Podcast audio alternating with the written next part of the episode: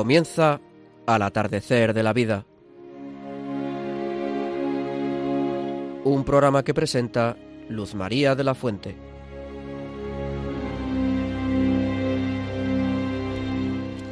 Queridos amigos y compañeros mayores, bienvenidos al atardecer de la vida, un programa de mayores y para mayores que entre todos llevamos adelante con mucho cariño y que se emite cada 15 días los sábados a las 8 de la tarde alternando la diócesis de Getafe con la diócesis de Madrid. El programa de hoy, siguiendo con las virtudes teologales, el mes pasado hablamos de la fe, se titula Los mayores y la virtud teologal de la esperanza. Me acompañan Pilar Díaz Azumendi. ¿Qué tal, Pilar? Hola, muy bien. Buenas tardes. Luis Plaza Vicente. Buenas tardes, Luis. Contentísimo de estar otra vez aquí. Y en el control, Javier Esquina. Buenas tardes. En nuestro programa de hoy, en la primera sección, entrevistaremos a la hermana Akiko, que nos hablará de su conversión y de otras cosas interesantes.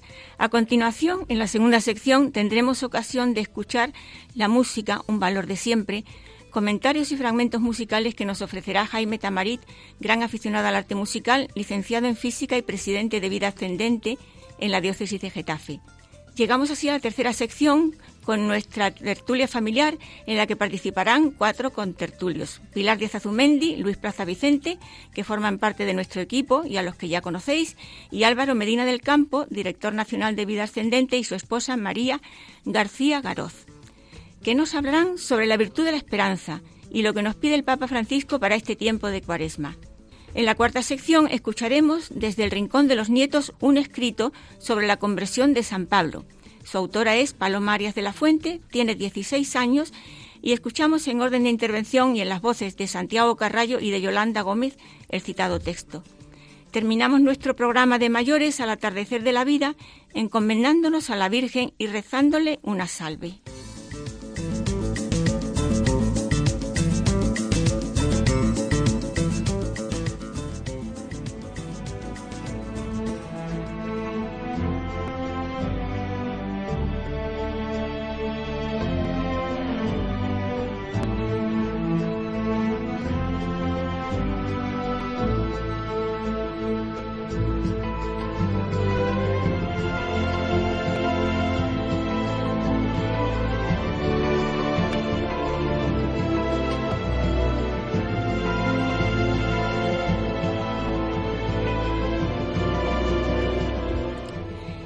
Queridos amigos y compañeros mayores, pensando en el título del programa de hoy, Los mayores y la virtud teologal de la esperanza, me gustaría mostraros unas palabras del beato Manuel González dirigidas a la Santísima Virgen que, a mi modo de ver, y en el caso que nos ocupa, nos vienen como anillo al dedo. Me refiero a la esperanza como antídoto del cansancio. Dice así el beato Manuel González.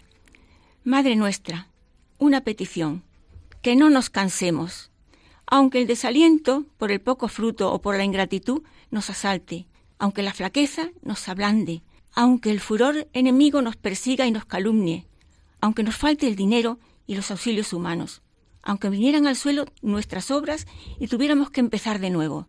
Madre querida, que no nos cansemos, firmes, decididos, alentados, sonrientes, siempre, con los ojos fijos en el prójimo para socorrerlo y con los ojos del alma fijos en el corazón de Jesús que está en el sagrario, ocupemos nuestro puesto, el que a cada cual le ha señalado Dios. Nada de volver la cara atrás, nada de cruzarse de brazos, nada de estériles lamentos mientras nos quede una gota de sudor o sangre que derramar, unas monedas que repartir, un poco de energía que gastar, una palabra que decir, un poco de fuerza en nuestras manos o en nuestros pies, que puedan servir para dar gloria a Dios y a la Virgen y para ayudar a nuestros hermanos. Madre mía, que no nos cansemos de amar. Hasta aquí las palabras del Beato Manuel González. Solo quiero añadir que hoy, víspera del cuarto domingo de Cuaresma, quizás sería un buen momento para pedirle al Señor que nos ayude a tener más esperanza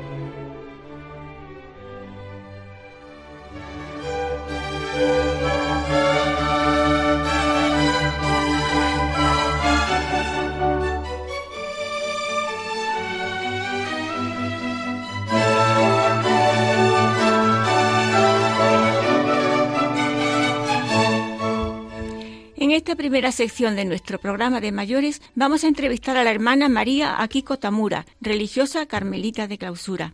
Ella es la mayor de ocho hermanos y me dice que acaba de cumplir 43 años el Día de Reyes. El día 11 de febrero se cumplió un año desde que Akiko hizo la profesión solemne presidiendo la ceremonia Monseñor Munilla. La hermana Kiko, a la que no he tenido ocasión de tratar mucho, apenas hemos podido hablar, debido a una serie de circunstancias. Creo que esta semana le tocaba cocina. Pues como digo, a Kiko es muy simpática y se la ve feliz. Pero dejemos que ella misma, respondiendo a unas cuantas preguntas, nos hable de su vida. Buenas tardes, hermana Akiko. Buenas tardes. Cuéntenos algo de su vida, que estamos impacientes. Bueno, eh, ahora soy monja de clausura, carmelita descalza, y mi padre es japonés y mi madre es navarra.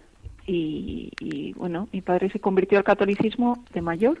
Antes de casarse, recibió el bautismo y, bueno, nosotros hemos nacido pues en ese contexto de, una familia mixta, ¿no? De, pues, de orígenes católicos y luego mi padre que su familia era pues hinduista y, budista, ¿no?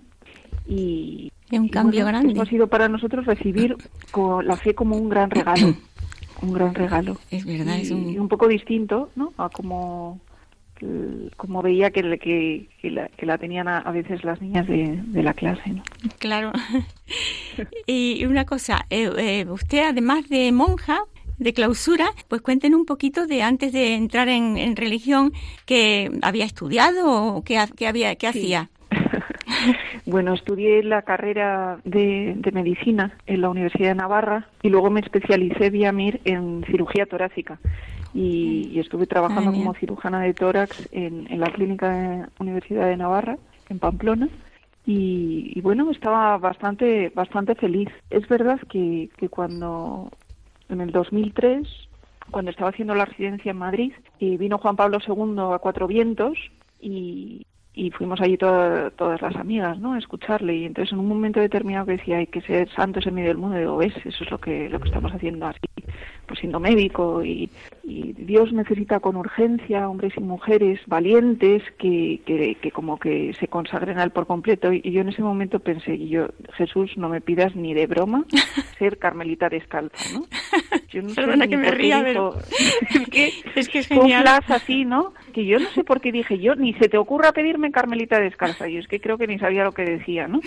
Y entonces dice el papá, si sientes la llamada de Dios que te dice, sígueme, no la y loops, y, bueno, se me quedó eso ya como boom, ¿no? Qué maravilla. Y dije, yo volví a la vida normal y tal, y digo, bueno, esta cosa que se me ha ocurrido allí, ¿por qué? Pero que sí estoy tan contenta, ¿no? Y bueno, pues no tenía la llamada.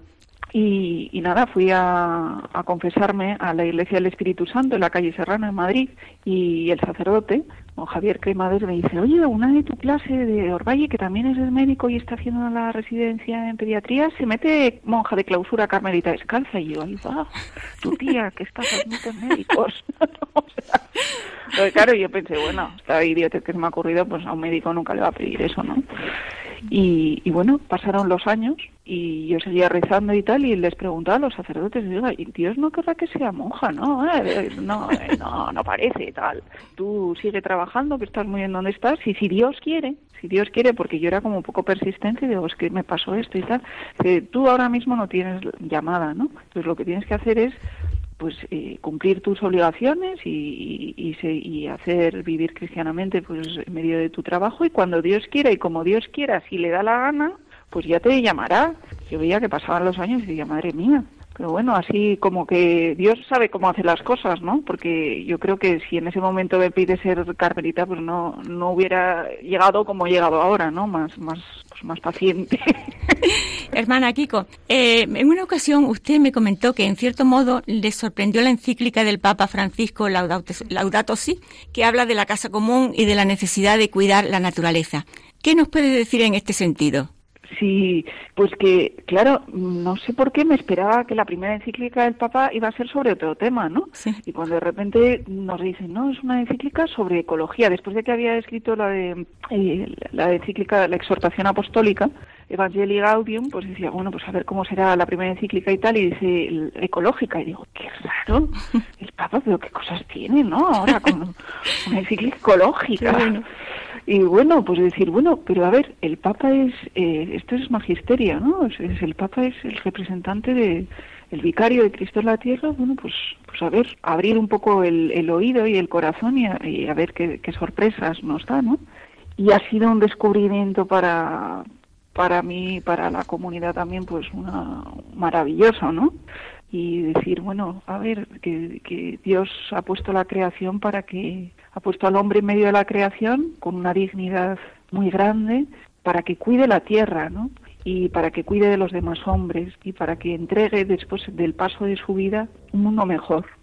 Y, para es verdad que, que ahora mismo sí. Perdón, que para que volvamos también un poco a, a, lo de antes, ¿no? A la vida sencilla y a, y a cultivar la naturaleza que también lleva, tiene en sí muchos remedios para muchas cosas. Exactamente, exactamente. Entonces nosotros ahora, por ejemplo, hemos descubierto, y pues aquí hay otra hermana que hizo la carrera de farmacia, otra otra hermana que, que es enfermera y otra otra hizo la carrera de derecho, ¿no? Pero las que estábamos así en el campo biosanitario estábamos un poco al cuidado de la huerta y estábamos asustadas de los productos que se utilizaban, ¿no? Y cada vez más plagas, cada vez como más abonos químicos, más palmas, más medicinas y tal, y leías los prospectos y decías horror, ¿no? todo lleno de calaveras y señales de advertencia. Y de luego esto te lo comes. Entonces dices, a ver, a ver. Y, bueno, releyendo un poco lo que había hecho el Papa, pues vamos a ver, vamos a apostar un poco por, por, por los tratamientos de, el cultivo un poco de siempre y, y todo lo que están hablando de la huerta ecológica, ¿no? Aunque estemos aquí en medio de, la ciudad de, de, Zarauz, que pues la, por la polución y todo, las, los cultivos se resienten más y entonces hay que tratarlos. Bueno, pues los estamos tratando con, con ortiga, con cola de caballo, estamos compostando, trajimos gallinas para, para tener gallinacia que, que, que, que enriquece más el cultivo y que nos está resultando una experiencia preciosa para, para devolver un poco la naturaleza. ¿no? sí, Luego tenemos la huerta llena de, flores, se combina mucho pues todos los cultivos y se ponen cerca, pues plantas aromáticas, flores y tal que, que están haciendo que vengan más abejas, abejorros, colibríes, vuelven las mariquitas está lleno de lagartijas, está, está siendo una producción preciosa, ¿no? Y luego eso los tratamientos dijimos, bueno, a ver, esta ortiga que es tan buena y que es que verdaderamente está haciendo efecto para esto y tal.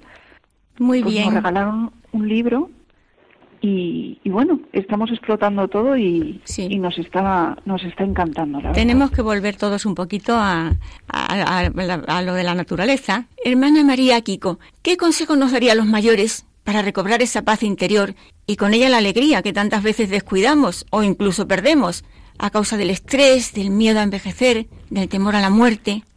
Pues eh, regalar nuestra pobreza al, a Dios, al Dios hecho hombre, a Jesucristo, volver sin, sin miedo a los brazos de, Dios que, que, es, que es un Padre, ¿no? Y que es esa imagen que ha intentado destruir Jesús mm, dentro de nosotros, de ese Dios Baal, de ese Dios como tirano, y volver a la confianza y a la dependencia de, hijos de Dios, a nuestra condición primera, ¿no? Y siempre, en medio de, la, de, toda, de toda la vida, que donde nos encontramos muchas veces las cosas justo lo contrario de como las imaginábamos o los habíamos planeado, ¿no? Y entonces a veces ese, ese momento de la realidad es más fuerte que, que, que mi imaginación pues nos hace temblar, volver, volver siempre a, al Dios me ama y Dios me ama como soy y Dios me ama para siempre y pase lo que pase, ¿no? Y cuando, pues yo rezo muchas veces, ¿no? Decir, a veces rezo porque esto me salga bien o porque tal. Y le leí el otro día, leíamos en el refectorio a Juan Pablo I, que decía, no tenemos que rezar para, para estar bien, tenemos que pedirle a Dios ser buenos y, y encontrar la manera de hacer bien en todas las circunstancias, ¿no?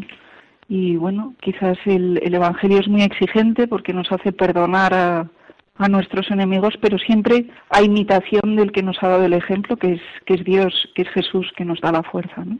Y eso, bueno, eh, lo aprendo muchas veces a, diario en, aquí en el Carmelo, ¿no? dentro de esas cosas pequeñas o grandes que, que te suceden en la vida. y, y viendo, yo qué sé, volviendo a María, que, veo que su vida no fue nunca fácil, ¿no? Nunca fácil, pero que siempre recobró o mantuvo esa, esa paz interior a pesar de estar rodeada pues de, muchas cosas malas, ¿no? Cuando vio cómo perseguían a los, a los niños inocentes en Egipto, o cuando crucificaban, insultaban y, escupían a su hijo, pues cómo mantuvo su corazón en el bien, a pesar de estar rodeada de- del mal, ¿no? Pues sí, Permítame que le diga que me ha encantado esa frase que ha dicho, no, no tenéis que pedir estar bien. Porque creo que mm, es lo que pedimos lo primero, porque claro, tenemos una Sí. serie de responsabilidades, un temor, y entonces Sí. nos sale del alma. Yo creo que el Señor nos sale, perdonará. sale. Hay que pedir ser buenos. Bueno, me lo voy a apuntar. Sí, sí. Muchísimas gracias. Me ha encantado, me ayuda mucho. Sí, muchísimo, porque te- porque tú lo sabes en el fondo, pero pero bueno, es mucho mejor que te lo digan. Exactamente. Muchísimas gracias, hermana olvida. María Kiko Tamura, por esta entrevista tan interesante que nos recuerda la necesidad de la esperanza contra el desaliento, el miedo y también la confianza que debemos tener en Dios, en su misericordia, para, reco- para recobrar la alegría, el buen humor tan necesario. Siempre, siempre. Que no nos olvidemos nunca, o sea, hasta el último minuto, que Dios es nuestro Padre y nos ama a todos, a todos. Y eso hace que nosotros tengamos que tener el corazón abierto y amar a los que nos apetece y a los que no nos apetece. ¿no? Muy bien. Un abrazo muy fuerte, hermana. Muy bien, igualmente, un abrazo en Dios.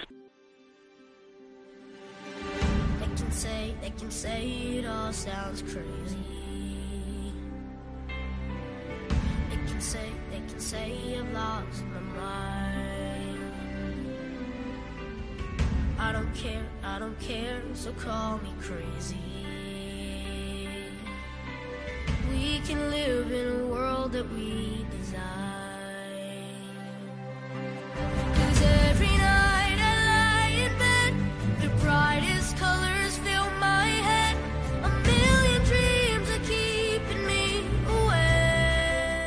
Y ahora, en la segunda sección y en este breve interés, e interesante ciclo musical para mayores que nos ofrece Jaime Tamarit con el título de La música, un valor de siempre, vamos a escuchar una serie de fragmentos musicales relacionados con el tiempo de Cuaresma. Buenas tardes. Buenas tardes, Luz María. Jaime, como tú bien dices, la música es un arte que nos permite expresar más allá de la palabra, de manera más profunda, el sentimiento. ¿Hay una música adecuada para expresar el sufrimiento de la pasión? La expresión musical que mejor acompaña el sentimiento religioso es el canto gregoriano, especialmente en el tiempo de Navidad. Como ejemplo, podemos oír este breve fragmento de los orígenes del gregoriano en Notre Dame en el siglo XII, eh, que se titula Viderum Omnis de Leonín. Todas las partes de la tierra verán la redención de nuestro Dios. Quisiera aquí recordar especialmente la figura de David Munro, que era un joven que recopiló la música de esta época y murió, murió joven, a la edad de 33 años, cuando editaba esta obra. Vamos a escucharla.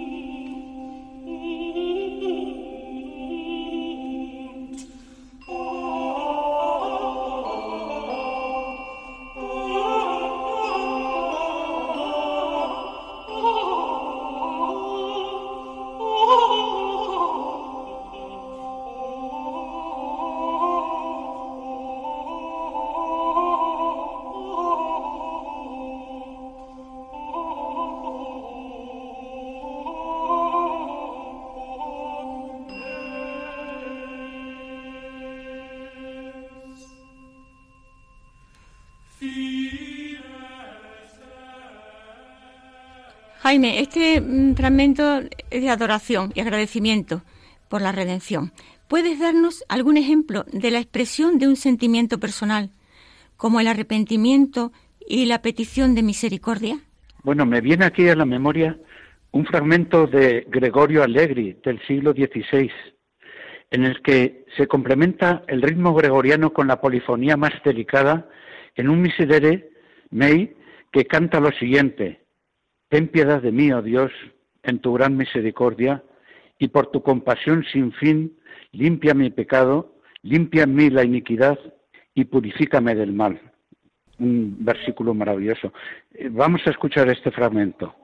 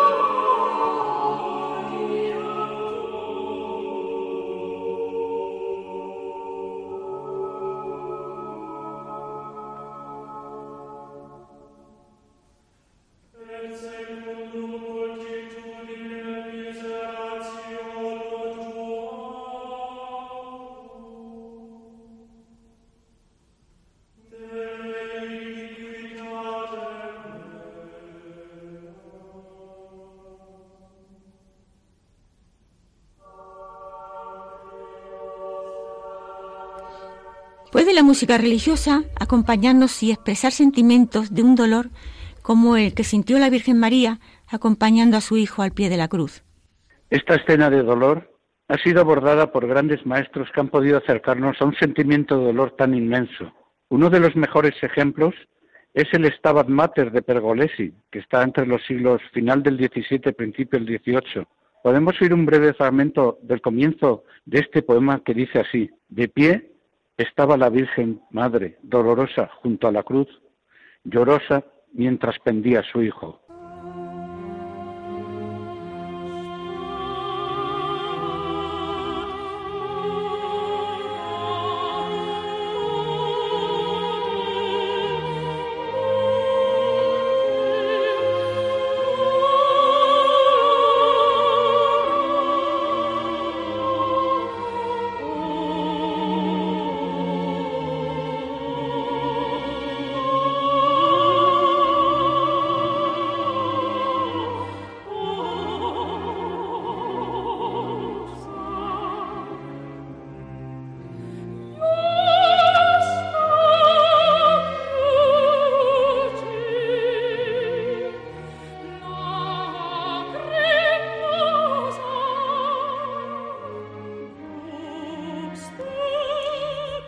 Jaime, el momento supremo en que Jesús nos ama hasta el final y entrega su espíritu al Padre, tiene una expresión artística en forma de oratorio o canto polifónico. Bueno, la muerte de Jesús en la cruz forma parte de los oratorios religiosos como son las pasiones de Bach. Por seguir la línea de los fragmentos anteriores, podemos ir a un bello fragmento polifónico de Thomas Tallis del siglo XVI, que dice, In manos tuas, ¿eh? en tus manos, Señor, encomiendo mi espíritu. Tú me has redimido, Señor, Dios de la verdad.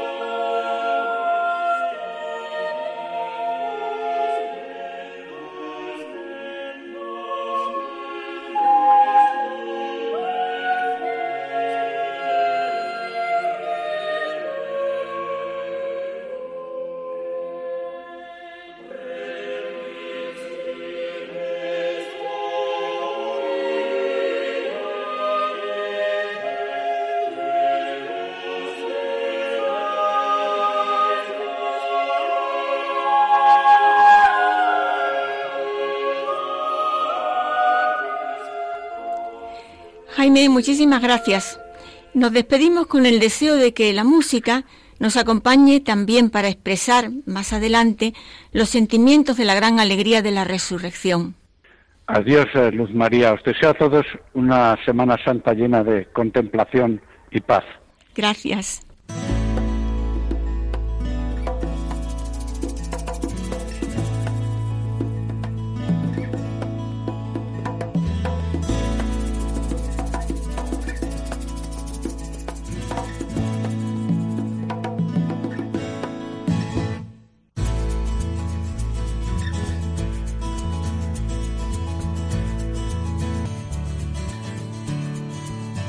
Y ahora, en la tercera sección, damos comienzo a nuestra tertulia familiar. Me acompañan Luis Plaza.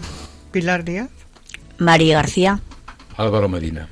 En vísperas del cuarto domingo de Cuaresma y uniéndonos a las intenciones del Papa Francisco, cito brevemente cuatro consejos que nos conciernen especialmente a los mayores y del que vamos a hablar. Evitar que el amor se enfríe. Más tiempo de oración. La limosna como estilo de vida y un ayuno que despierta. También trataremos en esta tertulia de la virtud de la esperanza.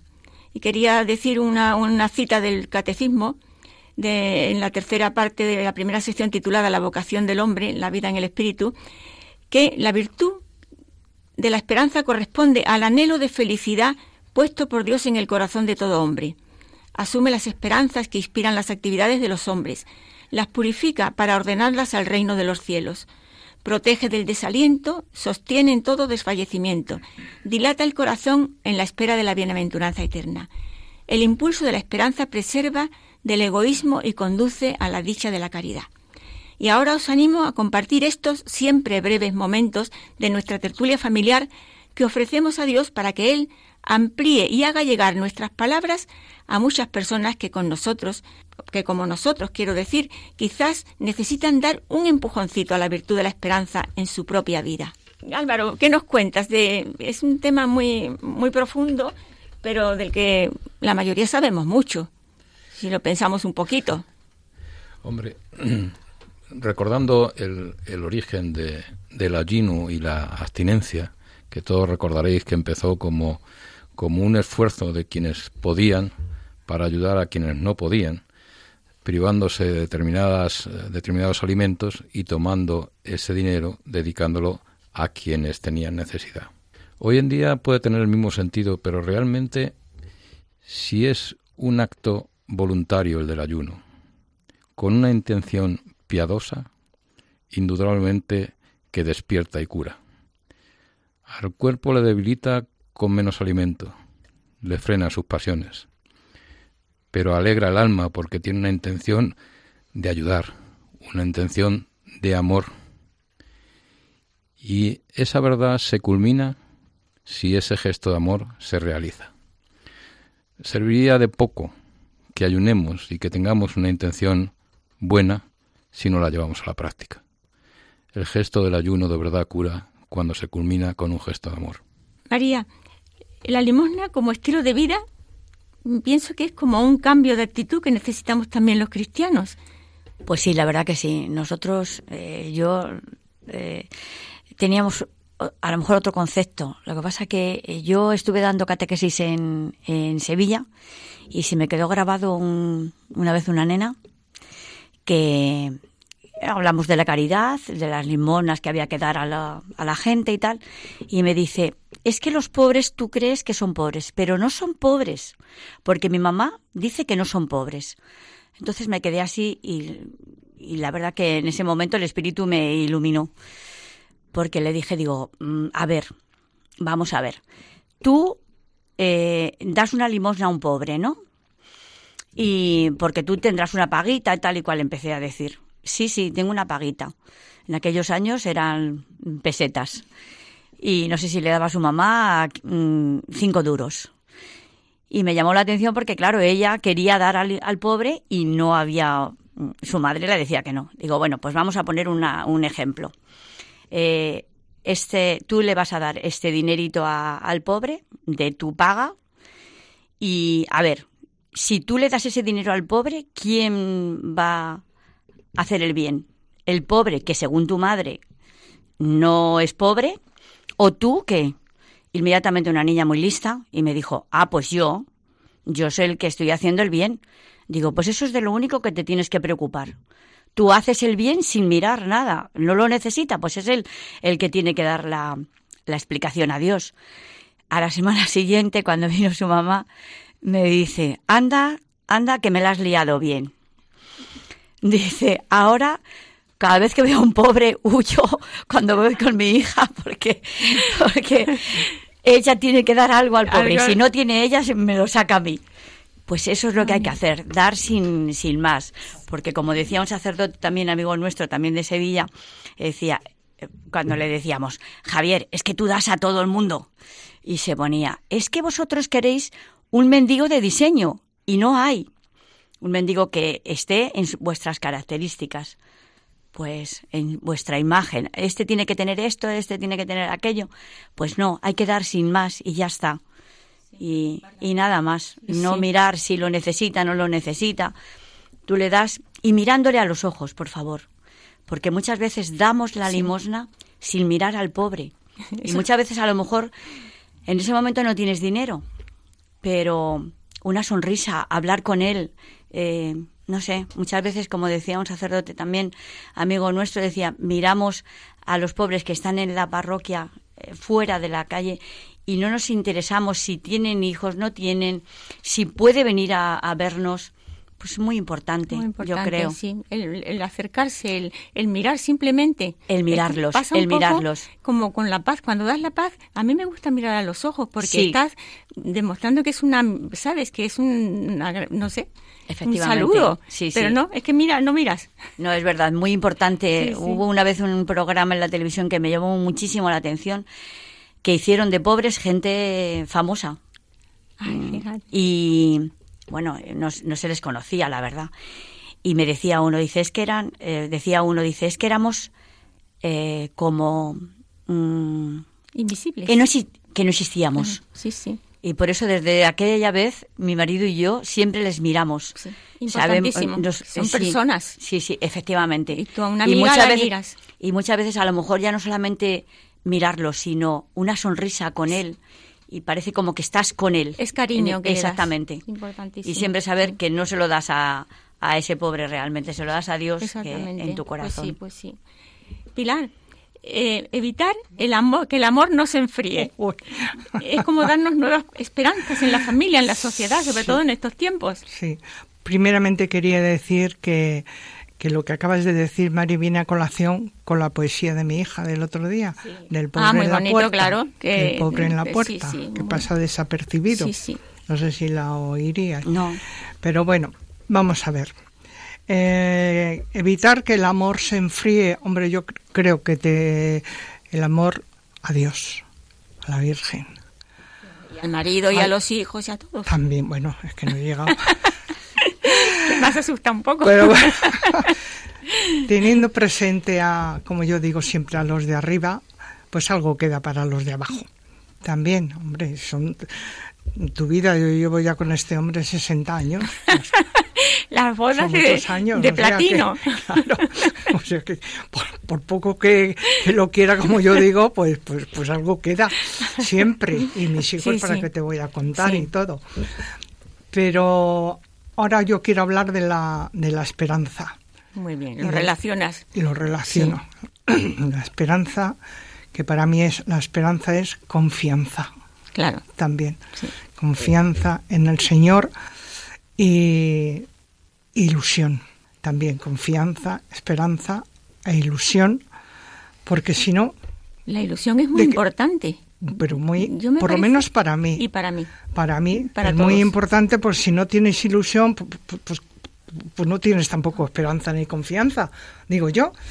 Y mm, porque siempre que el camino este que, que seguimos es muy duro, tenemos un, un camino muy duro por seguir y cuando pasa cualquier cosa ya vamos al Señor, sácame de aquí. Y Él, pues sí, efectivamente te, te, te saca, ayuda, te saca y te ayuda, te protege. Y, mm, ¿y qué más iba a decir? El desaliento. El desaliento, El desaliento es lo peor. es muy malo. Es una, mm, Es muy malo el tener el desaliento. Hay épocas en que, que estás un poquito baja de moral y se te viene todo abajo. pero todo. el Y dice, que Señor, ayúdame, sí. porque es que, ¿dónde voy yo? Así, a ningún sitio. Y, y eso, y echamos mano, como yo digo, con todas las miserias que tengo y con todo, Señor, ayúdame, ayúdame, y siempre estoy pidiendo. También doy gracias, ya lo he dicho en alguna ocasión, pero pido más que doy. Me parece a mí. Es que somos pobres. Tenemos Claro. que pedir yo. Digo, Señor, yo no te pido mucho, te pido todo. claro. Porque realmente es que, es que- que tenemos una pobreza Efectivamente. La, la pobreza espiritual. la pobreza de todo, De porque todo. nos creemos que podemos y No. podemos con la ayuda del Señor, si no, no existiríamos. No, no, no. Es por- Luis, vamos un poquito justos de tiempo, es que esto es una pena que, que- con la de cosas que, que tenemos que hablar. ¿Nos puedes decir tú un poquito eh, sobre este tema? Realmente estoy de acuerdo con todo lo que habéis dicho, es lo bueno ser el, el coche escoba. Mm, Pero vam- voy a referirme eh, y apoyando lo que ha dicho Pilar ahora. Eh, he buscado en, en el diccionario y mm, esperanza es sinónimo de confianza, certidumbre y seguridad. San Agustín dice, la casa de Dios se cimenta creyendo, o sea, la fe. Se levanta esperando, esperanza. Se perfecciona amando, caridad. La fe comienza, la caridad consuma y la esperanza es el cemento que une la fe con la caridad. La esperanza nos creemos que es una invención cultural del hombre y en absoluto.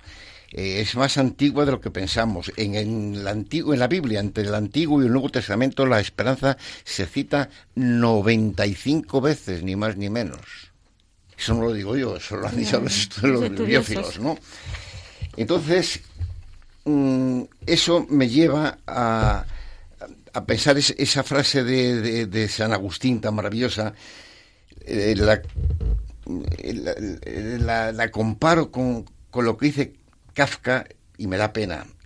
Kafka afirma, esta vida es insoportable, la otra, si la hay, es inaccesible. Qué, pena, qué pena, qué Dios mío. Sartre dice que ya no hay cielo ni infierno, que solo hay tierra. Y están tomados como grandes pensadores y grandes filósofos. Hay una obra que la conoceréis, yo creo porque es antigua, que es Cien españoles y Dios. Y pregunta el autor, ¿usted cree que algo en nosotros sobrevive a la muerte corporal? Y ese gran que era, que tuve el, honor y el orgullo de conocerle personalmente, y, yo me di cuenta que era un gran actor y un pobre hombre, que lo va a ratificar él con la respuesta. Y repito la pregunta, ¿cree usted que algo de nosotros queda, sobrevive a la muerte corporal? Y Adolfo Marsillat contestaba, no, el hombre no se atreve a afrontar su propia realidad y se inventa cuentos de hadas para consolarse. Qué pena que un gran hombre tan inteligente fuese tan pobre hombre. Tan pobre. ¿Por qué? Porque no tenía esperanza, ni él, ni Kafka, ni Sastre. O sea, hay que tener confianza porque es en sí, la, el tener confianza es en sí un premio anticipado de lo que vamos a conseguir en, en la otra vida. Porque Dios nos estamos ansiando la otra vida. De los novísimos se acuerda muy poca gente. Muerte, juicio, infierno y gloria. Solamente conocen estos pobres hombres la muerte. Y después de eso, que nada. Como la rama del árbol que cortas o, al cerdo que le cortan la cabeza. Aquí no ha pasado nadie, aquí ya no existe nada. No, no. Entonces, cuando tenemos esperanza, ¿eh? estamos ya siendo premiados por Dios porque nos está dando una pequeña parte de lo que nos asegura que nos va a dar en la vida eterna si cumplimos los preceptos y apoyándonos en la redención que nos dio el derramamiento de su sangre. Menos. Muy bien, Luis, muy bien. Muchísimas gracias por esta tertulia que tenemos que pensarla, ¿eh? porque se han dicho cosas muy importantes. Y ahora, desde el Rincón de los Nietos, vamos a escuchar eh, un comentario sobre la conversión de San Pablo. La autora es Paloma Arias de la Fuente, estudiante de cuarto de la ESO. Paloma tiene 16 años y es alumna del Colegio Orvalle. Lo escuchamos por orden de intervención en las voces de Santiago Carrallo y Yolanda Gómez.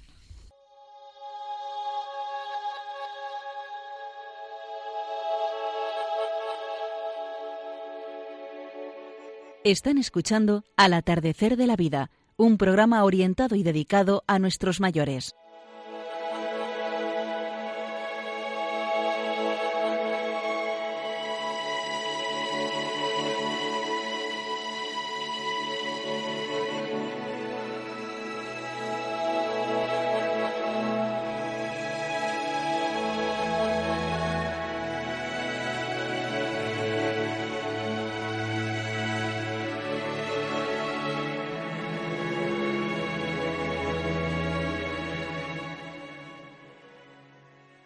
Conversión de San Pablo.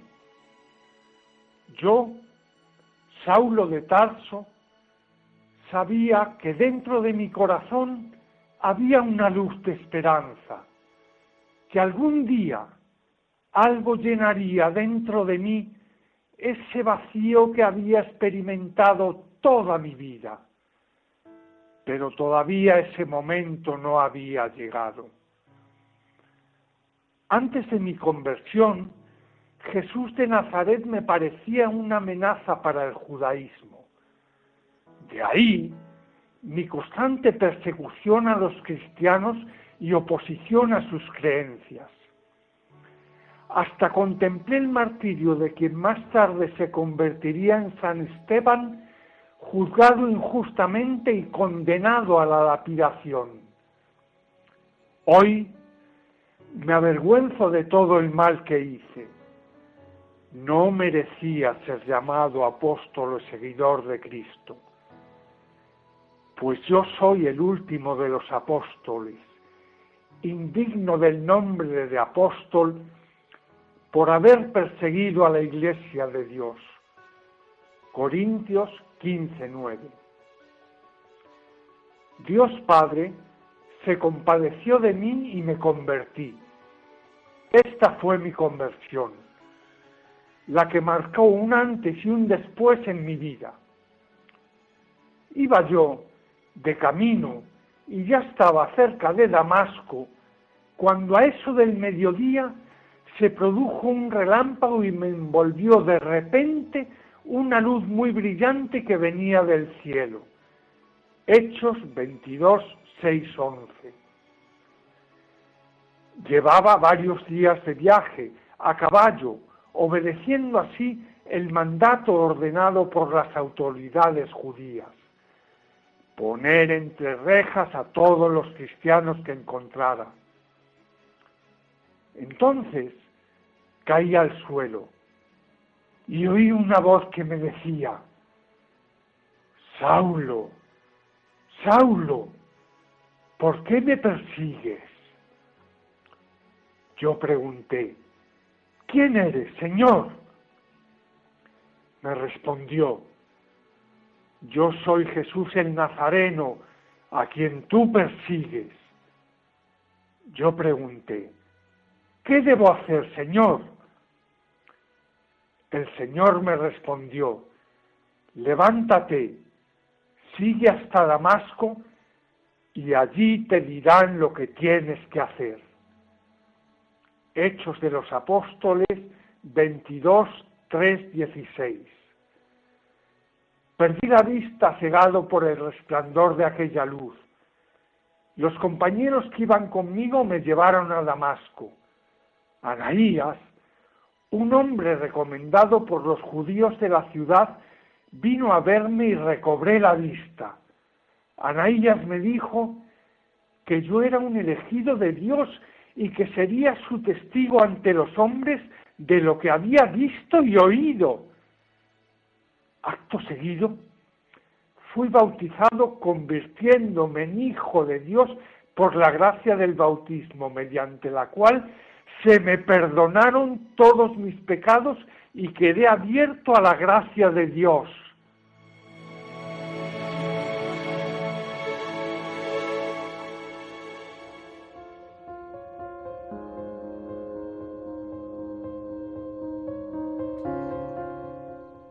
Pablo de Tarso afirma, Doy fe de que mi conversión fue insospechada y una experiencia que cambió mi vida de una forma repentina. En la revelación que presencié, pude experimentar la infinita e inagotable misericordia divina que Dios tuvo conmigo cuando creía que no me la merecía. La intervención del Señor en nuestras vidas será siempre inesperada. Yo iba montado en mi caballo, camino de Damasco, para luchar contra Dios, cuando en realidad podría haberle ayudado. Habiéndole dado esta respuesta de querer pelear contra Él, Dios me derribó de mi caballo, humillándome y preparándome así para mi misión de evangelizar. Todos estamos subidos a un caballo que nos puede llevar por el mal camino, alejándonos de Dios. La pregunta es si nos bajaremos al darnos cuenta de la dirección equivocada que estamos tomando, o si tendremos que esperar a que Dios nos derribe. Después de mi conversión, el Señor me dio el regalo más grande de mi vida. Aparte de darme el don de la fe y la vida eterna junto a Él en el paraíso, me concedió el don del perdón. Esto no estaba dentro de mis fuerzas. La Virgen y Jesús hicieron posible que yo pudiera perdonar la gran herida que mis padres habían dejado profundamente grabada en mi alma. Corrí junto a sus brazos como un niño cuando tiene miedo y corre al encuentro de su madre. Aunque mis padres no habían cambiado en absoluto, yo sentí como si hubiera dejado caer una piedra gigante que había cargado sobre mi espalda. Por fin me sentía libre y en paz conmigo mismo, con el Señor y con mis padres. Dios me salvó e hizo que yo fuera humilde, poniendo a prueba mi fe. Desde aquella aparición del Señor me enamoré profundamente de la persona de Cristo. Encontrarme con Jesús resucitado fue la experiencia más grande, profunda y decisiva de mi vida. Experimenté una paz, un gozo, un amor y libertad inexplicables. Antes de mi encuentro con Dios, yo era un pobre y orgulloso fariseo, pero el Señor me resucitó por dentro e hizo que naciera en mí el deseo de evangelizar su palabra.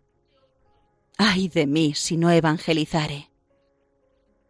Mi conversión fue tan fuerte que mis debilidades se convirtieron en mis fortalezas. Todo aquello que desde el exterior me parecía ser pequeño, por dentro, Dios lo hacía grandioso.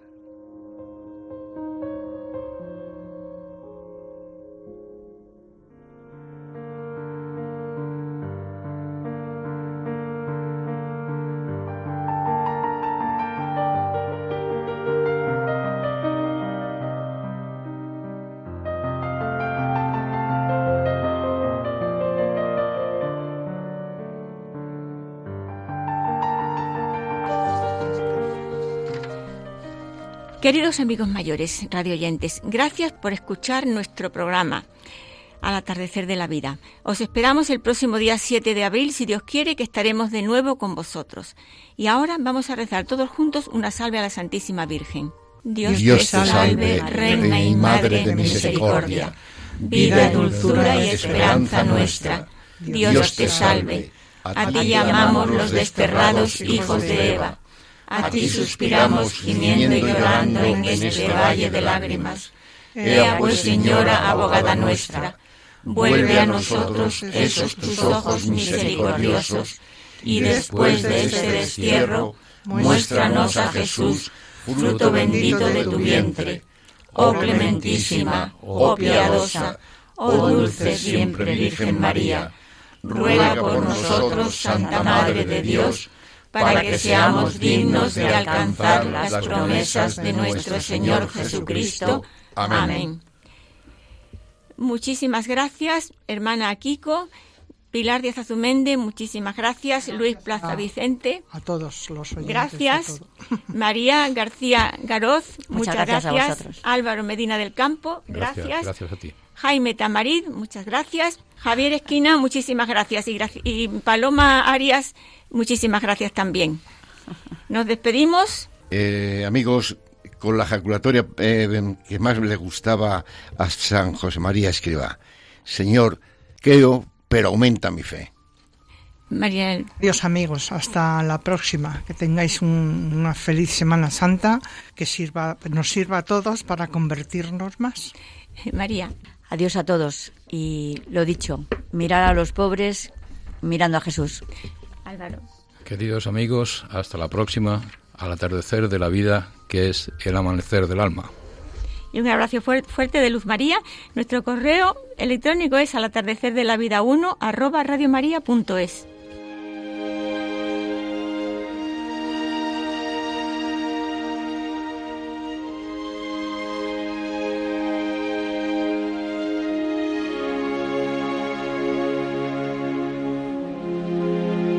Han escuchado Al atardecer de la vida, un programa presentado por Luz María de la Fuente.